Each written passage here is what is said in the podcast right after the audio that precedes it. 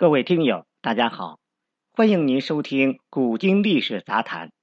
如果你喜欢本专辑，请关注与订阅。刘敬大概是考虑到吕后这一关，还不忘提醒刘邦：如果陛下舍不得鲁元公主，而随便搞一个冒牌公主给匈奴，万一玩穿帮了，被冒毒单于知晓了。那此女就不会受到默毒的亲近宠幸，也就白忙活一场了。刘邦听了后，简直就是王八吃秤砣，铁了心，决意要把亲女儿许给默毒了。一个女儿顶几十万大军，这交易划得来。事实上，刘敬早就风闻刘邦两口子有意将鲁元公主嫁给赵王张敖。毕竟，刘邦和张敖的老子张耳为世交老友，鲁元公主嫁过去就是赵王妃，两家成为翁婿，更是亲上加亲，所以这才有了刘敬的温馨提醒：不可偷梁换柱。没想到，刘邦一口答应下来，绝不反悔，似乎忘了已经许诺张敖的婚约。若不是看在他爹的份上，这驸马的位置还轮不到他张敖来做。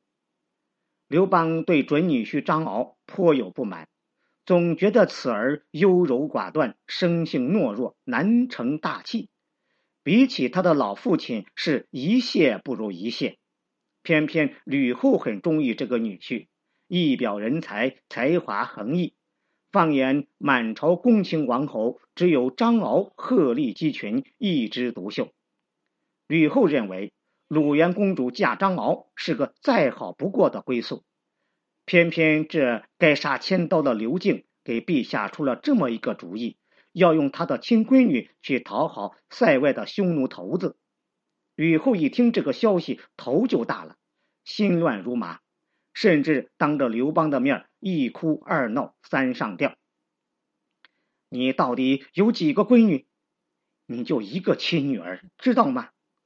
你还打算休了张敖，把咱们女儿远嫁塞外，跟着匈奴那些蛮子过那种茹毛饮血的生活？你是不是脑子有病？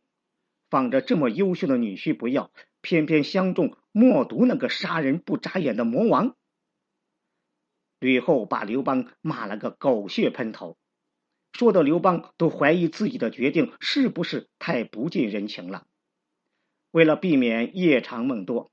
吕后骂完刘邦，就在进士出的主意下，着手安排太史挑一个最近的良辰吉日，并通知赵王张敖做好成亲的准备。越快把鲁元公主嫁过去越好，迟则生变。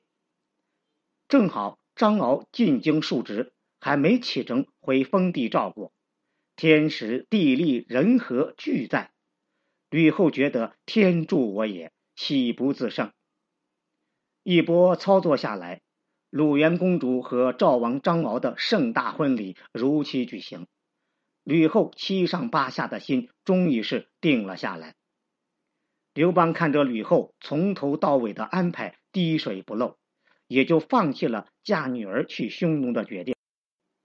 但是和亲还是要继续的，于是从后宫中挑选一个。长得和鲁元公主有几分神似的宫女，按照皇室礼仪紧急培训一番，就派刘敬亲自送亲，并与之订立汉匈和亲盟约。刘敬一看，果然还是被他不幸言中了。吕后的枕边风搞出了这么一个山寨公主，刘邦还厚着脸皮让他去送亲订约。万一穿帮了，这岂不是引火烧身呐？哎，算了算了，自己挖的坑只能自己去填了。这边默读单于一看，汉朝天子白送一个大美女，而且还千里包邮，实在是喜从天降。这白得的便宜，不要白不要。好在匈奴大单于看到新娘子姿色不错。也没怎么调查这是不是正牌公主，欢天喜地就成亲纳入麾下。刘敬提心吊胆的混过了这一关。和亲不辱使命，刘邦对刘敬的业绩甚为满意，